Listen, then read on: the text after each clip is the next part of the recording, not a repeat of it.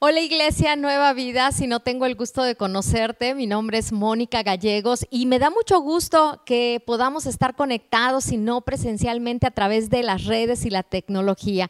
Y a toda la familia Nueva Vida les damos la más cordial bienvenida. Gracias por eh, conectarse con nosotros, gracias por darse el tiempo, por el esfuerzo de permanecer unidos, por seguir siendo fieles a Dios y a la iglesia. Y mi esposo Alberto y yo los amamos, estamos orando por ustedes, reciban un abrazo muy fuerte eh, de nuestra parte y todo nuestro cariño. Estamos muy contentos y queremos decirles que, que estamos eh, con mucha expectativa por este evento que viene este jueves 28 de mayo a las 8 de la noche, que tendremos nuestra segunda noche ADN con el pastor Javier Jordán de la Iglesia Más Vida. Y yo quiero animarte e invitarte a que estés con nosotros. Te vamos a enviar el link por ahí a través de los grupos de WhatsApp.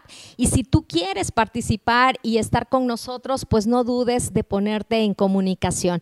Y yo pido que me acompañen por ahí con su Biblia. Vamos a leer segunda de Corintios 5, 16 y 17. Yo tengo aquí la nueva traducción viviente y dice, Así que hemos dejado de evaluar a otros desde el punto de vista humano en un tiempo pensábamos de Cristo solo desde un punto de vista humano. ¿Qué tan diferente lo conocemos ahora?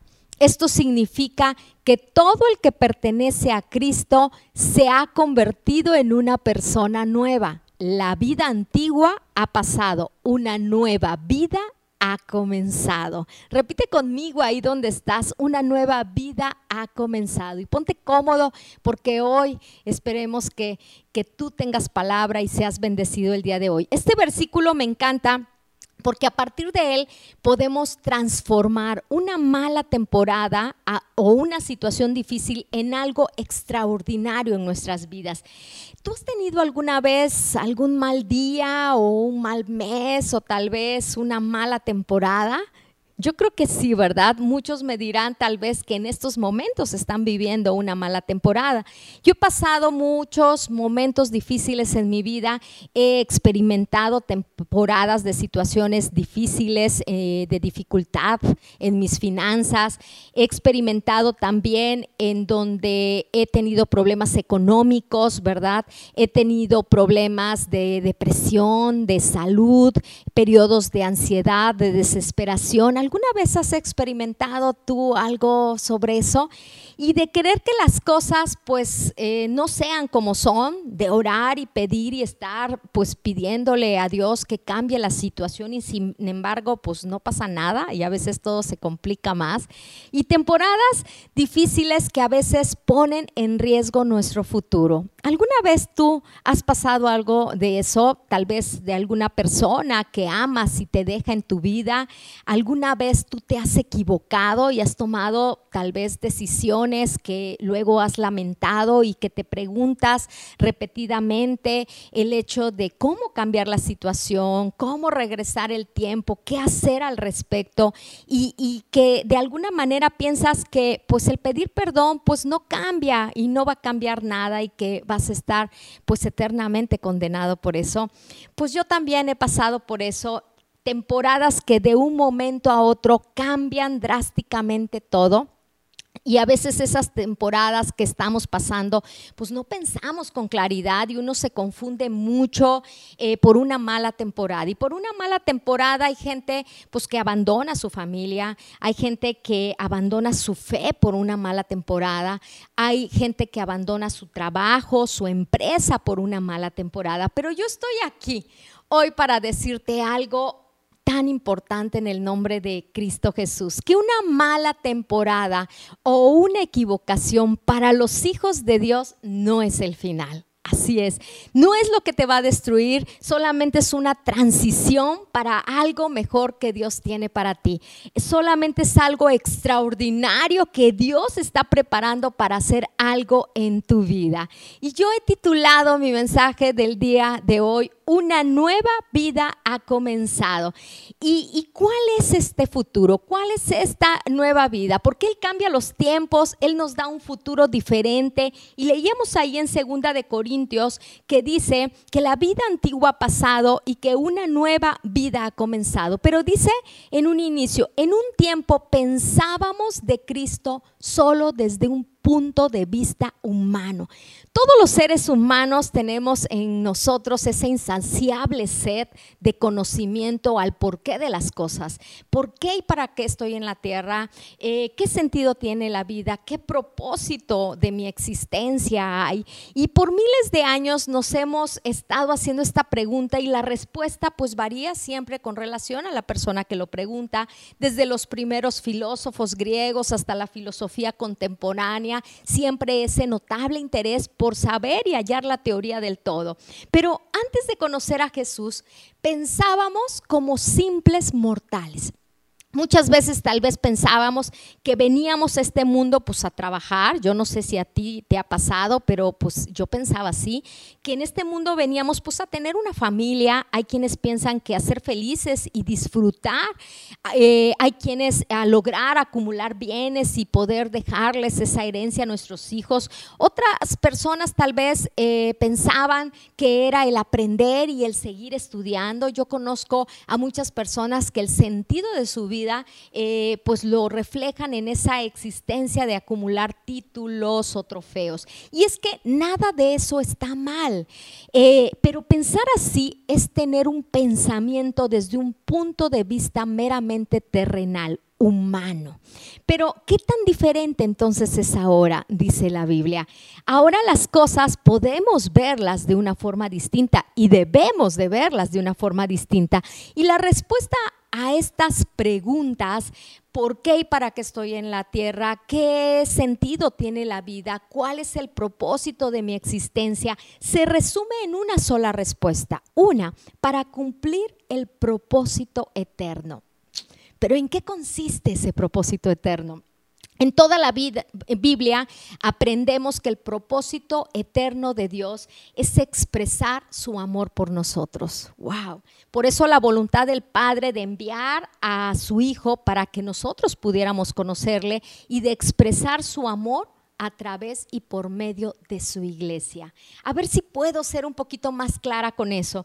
Necesitamos ser esas nuevas personas porque mi actividad principal como hijo de Dios es manifestar la vida de Cristo en todo lo que soy, en todo lo que hago, hasta en todo mi entorno, ¿verdad? Para que Cristo sea todo en todo y que su gloria pues se refleje en cada uno de los aspectos de mi vida, en cada una de las áreas de mi vida, que su gloria se refleje en mi carácter, que su gloria se refleje en la forma en cómo me relaciono, que se refleje en mis emociones, en mi cuerpo, en mis estudios, en mi trabajo, en mi matrimonio, en mi empresa, en mi condición como hija, en mi condición como esposa, en mi condición como hermana, como amiga, como jefa, como empleada, en todo es importante y yo quiero decirte algo muy importante que seguramente va a cambiar tu chip. Escúchame bien, si tú ya recibiste a Jesús en tu corazón, quiero decirte algo que va a revolucionar tu mente. La salvación no era el propósito para tu vida, era el medio. Wow, la salvación no era el propósito eterno para tu vida, era el medio. Eso es fuerte, porque muchas veces pensamos que el fin es ser salvos. Y el fin era ser salvo. Y que con eso se cumplió la voluntad de Dios. Y yo hoy quiero decirte, necesitaba ser salvo para entonces comenzar a reflejar a Jesús y entonces comenzar a cumplir su propósito. Era necesario que tú fueras salvo para que hoy tú fueras ese medio, ese vínculo, ese instrumento para nuestro Señor. Ser esa nueva persona y comenzar a vivir esa nueva vida. Dios te salvó para que manifestaras a Cristo y la vida de Cristo se, eh, se reflejara en todo tu entorno, en todos los aspectos y todo fuera lleno de Cristo. Y, y yo creo que todos, ¿verdad? Yo creo que no hay alguna persona que quisiera, que no quisiera convertirse en una nueva persona. ¿Por qué? Porque hay tantos aspectos en nuestras vidas que mejorar. Yo creo que si somos honestos podemos darnos cuenta que son tantas las cosas que queremos corregir, son tantas las situaciones que debemos de cambiar. Y, y yo quiero decirte que también hay muchas personas que, pues, ¿quién no quiere dejar atrás todas esas malas experiencias, esas malas temporadas, esas malas decisiones? En esos momentos difíciles que yo pasé en mi vida, pues anhelaba ser una persona distinta, anhelaba tener una vida completamente distinta, una nueva vida, ¿verdad? Y hoy quiero darte tres puntos, tres puntos que son necesarios para que tú puedas comenzar esa nueva vida, para que tú puedas iniciar. Y es que si estamos buscando ser personas nuevas, tenemos que considerar estos tres puntos, que eh, al recibir a Jesús, pues tenemos que saber que somos personas nuevas, pero nos tenemos que convertir y tenemos que formar parte de ese propósito eterno de Dios. Y lo primero que yo quiero que tú tomes en cuenta para esa nueva vida es, número uno, fuiste predestinado a un plan. Di conmigo, fui predestinado a un plan. Y dice Efesios, acompáñame por ahí a Efesios 1, del 11 al 12, dice, en Cristo también fuimos hechos herederos pues fuimos predestinados según el plan de aquel que hace que todas las cosas, que hace todas las cosas conforme al designio de su voluntad. Al fin de que nosotros, que ya hemos puesto nuestra esperanza en Cristo, seamos para alabanza de su, de su gloria. Cuando yo comprendo que acá en la tierra tengo un propósito, cambia mi perspectiva en cuanto a mi participación en el mundo como una hija de Dios. Mi vida entonces adquiere sentido, tiene razón de ser en este mundo. Para esto debo de vivir con conciencia en lo eterno, con mi mirada puesta en eh, eh, arriba, en, las cosas de arriba. No solo como leíamos en segunda de Corintios, eh, desde un punto de vista humano terrenal, nuestro propósito está arraigado en el propósito eterno del Padre. O sea, ya no podemos seguir viendo las cosas como lo hacíamos antes, terrenalmente, humanamente, sino que nuestro propósito al estar arraigado en ese propósito eterno de Dios, nuestra mirada tiene que estar por arriba y nuestros pensamientos también. No eres parte de un sistema o de una denominación, eres parte de la iglesia de Cristo. Tú que me estás viendo, eres una nueva criatura elegida y predestinada para vivir en comunión con Él. En esta comunión pues segura la que te hace caminar con Él, entendimiento de haber sido predestinado para vivir por Él, para vivir para Él y para vivir con Él. Hasta que no tengamos esa comprensión, hasta que tú no tengas esa comprensión que fui predestinado a un plan, pues voy a vivir sintiéndome como un visitante, como un extranjero, eh, tal vez alguien que quizá pase un rato en un ambiente religioso, tal vez asistiendo un tiempo a una iglesia, pero que no comprende ni vive con la conciencia en lo eterno, ni tampoco comienza a vivir en esa nueva vida. Fuimos predestinados entonces a un plan, mi vida y la manera en cómo vivo afecta a todos. Eh, soy parte de un plan eterno, de un plan en conjunto. Y cuando yo me alineo a ese plan, dice la Biblia, que la voluntad de Dios se cumple en la tierra. ¡Wow! Cuando comprendo que mi vida no es un accidente, cuando tomo mi lugar como un hijo o una hija de Dios, cuando entiendo que tengo un propósito que cumplir, que formo parte de ese plan eterno y mucho más grande que mis planes diarios y terrenales, entonces comienzo a vivir una nueva vida. La segunda cosa que tú tienes que tomar en cuenta es que fuimos predestinados a impartir gracia fuimos predestinados a impartir gracia. Di conmigo, fui predestinado para impartir gracia. Segunda de Corintios 5, ahí donde hemos leído, dice, así que hemos dejado de evaluar a, de evaluar a otros desde el punto de vista humano estamos llamados a cumplir entonces el propósito eterno de Dios. La Biblia dice, nos llama embajadores de Cristo. Si tú lees un poco antes en ese, eh, en ese, en ese mismo capítulo, vas a ver cómo nos llama embajadores de Cristo. ¿Y por qué nos llamará así? ¿Qué es un embajador? Un embajador es una figura de alto nivel que representa a algo o a alguien, un máximo representante. ¿Cómo estamos representando a Jesús? Yo quiero preguntarte a ti, ¿cómo estás representando a Jesús? ¿Estamos siendo esas personas humildes, esas personas amorosas, generosas, serviciales? ¿Qué tipo de embajadores entonces estamos siendo? Somos de esas clases de embajadores que hablamos de un Jesús y reflejamos completamente otra cosa en nuestras vidas.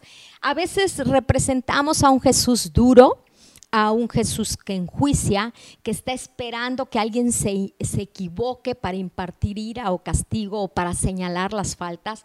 Dice, fuimos predestinados a impartir gracia, a presentar a Jesús las buenas nuevas, lo que Él hizo por nosotros, el mensaje de salvación, el mensaje de las buenas noticias, del sacrificio que Él hizo por nosotros por el perdón de nuestros pecados. Y en ocasiones, como cristianos, predicamos más lo que fuimos con Adán el pecado de las personas, cuántos se han equivocado, las fallas. Basta con mirar al mundo alrededor para entender y conocer las consecuencias del mundo caído. Las personas ya saben que están mal, ya saben que están fallando, muchas veces ya saben que están en contra de ellos mismos, en contra de Dios. Pero las personas no necesitan que tú les señales su pecado creyendo tú que eso las va a hacer cambiar. Las personas necesitan que, las, que tú señales a Jesús para que con el amor de Jesús y la gracia de Jesús ellos puedan encontrar su propósito. Realmente nuestro mensaje y nuestra predicación debe centrarse en quiénes somos gracias a Jesús, gracias a la obra de Cristo, gracias a la herencia que hemos recibido, al sacrificio y a las consecuencias de su obra. Debemos entonces proclamar a los demás y también a nosotros mismos lo que Dios declara sobre ellos y sobre nosotros. Aunque nuestros ojos no lo vean todavía, porque Él llama las cosas que no son como si fueran, dice la Biblia. Y llámate valiente aunque estés en estos momentos muriéndote de miedo por esta situación. Dile palabras de ánimo a tu padre y a tu madre. Háblales con amor y, y no con ese juicio. Comienza a declarar aquello que tú quieres ver en sus vidas, aquello que tú deseas que ellos sean transformados. En la vida de tus hijos, llámales esforzados, llámales con palabras eh, que tú quieres ver, que tú quieres reforzar en ellos. Debo entonces vivir entendiendo que fui predestinado para esta gracia, para dar y para recibir de ella. La gracia es un regalo inmerecido, lo hemos dicho muchas veces, pero por la gracia de Dios fuimos y somos perdonados cada día. Así que comienza a impartir esa misma gracia que tú has recibido sin merecerlo y que recibes cada día. Nuestra orden es proclamar que la tierra sea llena de la gloria de Dios, declarar la paz y la reconciliación que ya tenemos en Cristo. Es un sacerdocio según la orden de Melquisedec. Cuando Melquisedec hablaba y ministraba, en su función daba bendición y paz. Cuando Abraham regresaba de pelear con los reyes que habían despojado a su sobrino Lot, eh, los derrotó y recuperó todo esa historia, espero que tú ya la conozcas. En el valle de Sabed, del valle del rey, se le presenta ahí Melquisedec. Y quien se reveló ante él como un rey, como un sacerdote, y lo bendijo. Eh, ¿Cómo lo hizo? Pues declaró palabras, le habló y le recordó a Abraham quién era, le recordó la promesa de Dios sobre su vida. Eso es bendecir. Eso, en eso consiste y radica la bendición. Y el sacerdocio, según Melquisedec, no condena, es un, declara la justicia de Dios. Y pudo haberle dicho a Abraham, oye, tu sobrino que vivía cerca de Sodoma seguramente estaba en pecado y mira cómo es posible, eh, pues háblame de los pecados y las maldades. No, pero él lo que hizo fue todo lo contrario. Le dio de comer, dice, le dio vino y lo declaró justo y bendecido en el propósito eterno. Eso es lo que nosotros tenemos que hacer, es lo que tú y yo tenemos que hacer hacia todos los demás. Y la tercera cosa que tú tienes que recordar para comenzar a vivir esa nueva vida es que fuiste predestinado a ser portador de su gloria. Di conmigo, fui predestinado a ser portador de su gloria. Y, y en Efesios 1:22 dice, Dios sometió todas las cosas. Yo quiero que escuches muy bien este versículo. Dice, Dios sometió todas las cosas al dominio de Cristo y lo dio como cabeza de todo a la iglesia. Wow. Dios le dio el dominio de todas las cosas a Cristo Jesús. Y Jesús puso como cabeza a su iglesia para llevar a cabo su gloria y ser portadora de la gloria de Dios. La iglesia es el fruto del amor de Cristo, del fruto del amor de Dios, en donde emana su personalidad. La iglesia entonces manifiesta la gloria de Dios. Cuando en la iglesia hijos e hijas caminan y viven en Cristo, manifiestan el propósito eterno de Dios. La iglesia solo funciona cuando cada miembro encuentra y realiza la función por la cual fue predestinado por el Creador. Formamos parte del cuerpo de Cristo. Este conocimiento me da el poder de saber cómo moverme en mi propósito, cómo funcionar de acuerdo con mi destino, eh, a pesar de que las situaciones externas digan todo lo contrario. Establecemos entonces el dominio eterno como cuerpo de Cristo. La iglesia es el cuerpo de Cristo en la tierra y tenemos nosotros entonces que saber que la palabra de Dios enseña que nosotros somos sus manos, dice, y sus pies, y que es a través de nosotros como Dios manifiesta su gloria y su dominio. La iglesia entonces es la agencia de reconstrucción de personas, de familias, de sociedades. La iglesia es una agencia espiritual con función terrenal. La iglesia es la embajada del reino de Dios en la tierra. La iglesia es la expresión de Dios en la tierra, la expresión de su amor. Es responsable de manifestar el propósito eterno. La iglesia determina el estado y condición de cada nación. La iglesia es portadora del único mensaje, del único mensaje de buenas noticias para el destino del mundo. La iglesia es la agencia de beneficencia pública más grande que debe de tener este planeta. La iglesia debe distinguirse entonces por su servicio generoso. La iglesia es la escuela integral en la formación de líderes para manifestar el propósito eterno de Dios en el hombre. Los pastores no somos llamados a hacer la obra del ministerio, son, son llamados a perfeccionar a los santos, son llamados a perfeccionarlos para que los santos puedan llevar a cabo la obra del ministerio del propósito eterno. Yo quiero que me acompañes nuevamente a Segunda de Corintios, ahí en el, el capítulo 5, versículos 16 y 17. Vamos a leerlos nuevamente. Así que hemos dejado de evaluar a otros desde el punto de vista humano. En un tiempo pensábamos de Cristo solo desde un punto de vista humano. ¿Qué tan diferente lo conocemos ahora? Esto significa que todo el que pertenece a Cristo se ha convertido en una persona nueva. La vida antigua ha pasado, una nueva vida ha comenzado. Para vivir esa nueva vida, entonces, pues no tenemos que cambiar las circunstancias que estamos viviendo.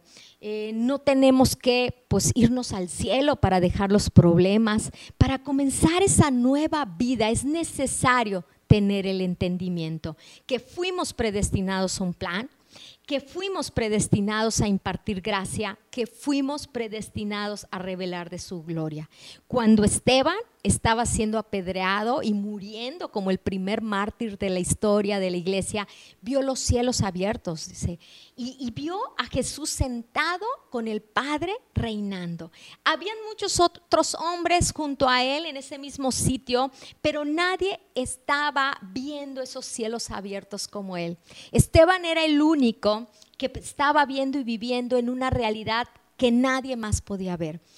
Hay otros que ante un mismo problema o una misma situación pueden estar viendo delante de ellos un infierno, pero en Cristo tú puedes ver a Cristo reinando a través de ese problema. Cada vez que en el Antiguo Testamento los hombres de Dios se enfrentaban a una crisis, Dios respondía manifestando su revelación eh, de Cristo. Dios eh, enviaba la comida en esos momentos, brotó el maná. Eh, cuando no tuvieron nada que beber, Dios hizo brotar agua de la roca. En cualquier crisis que atravieses vas a ver a Cristo revelado en tu vida. La gloria de Dios se manifiesta en tu vida cuando tu fe es probado. Así que pues no ponemos nuestra mirada en lo visible, sino en lo invisible. Los hijos de Dios caminamos con un propósito eterno y, operamos y tenemos que entender que nuestra función no es declarar la maldad, ¿verdad?, de este mundo, sino que predicar. Por eso en la, en la iglesia Nueva Vida me encanta que nosotros tenemos tan claro el ser generosos, el tener un servicio generoso. Somos una iglesia que ofrece un servicio generoso porque la obra del Eterno, de, de Cristo, si es eso, esta obra toma lugar en cualquier el lugar de los santos en cualquier sitio que se encuentren donde no es necesario cuatro paredes de la iglesia, sino en cualquier ámbito que nos hallemos, nosotros podemos ayudar de un servicio generoso. Ponemos entonces énfasis como iglesia en nuestra generosidad de servir, que debe distinguirnos porque con ello Cristo se refleja en todo y en todos. Somos un cuerpo todos nos necesitamos el uno del otro, cada uno tiene una función importante y vital en el establecimiento del dominio eterno del Padre. Yo te invito a orar, vamos a orar. Ahí en tu lugar, cierra tus ojos, Jesús. Oro para que todos podamos llevar a cabo nuestro rol y nuestro propósito y formar parte de este propósito eterno pido porque cada uno de nosotros pueda saber que fue predestinado a cumplir un plan, a cumplir un plan dentro de ese propósito eterno. Oro porque cada de uno de nosotros pueda tener una perspectiva eterna y no humana en cada situación en que vivimos. Dios, yo te pido porque nos ayudes a impartir gracia, en cada situación, a los que nos rodean, que podamos apuntarte a ti y no apuntar a las fallas de todas las personas. Yo te pido, Jesús, que podamos nosotros tomar nuestro lugar en el cuerpo de Cristo y comenzar a servir generosamente en nuestra iglesia para reflejar tu gloria hacia los demás. Señor, yo te pido porque cada persona comience a ser esa nueva persona y a vivir esa nueva vida que tú comenzaste con la salvación, porque la salvación no era el fin, era el medio para lograr tu propósito eterno en este mundo. Que toda la tierra sea llena de tu gloria. En el nombre de Jesús, amén. Recibe un abrazo ahí donde estás, recibe todas nuestras bendiciones y pues te invitamos a que sigas con nosotros conectado y que nos visites en los grupos de conexión que estés con nosotros. Dios te bendiga.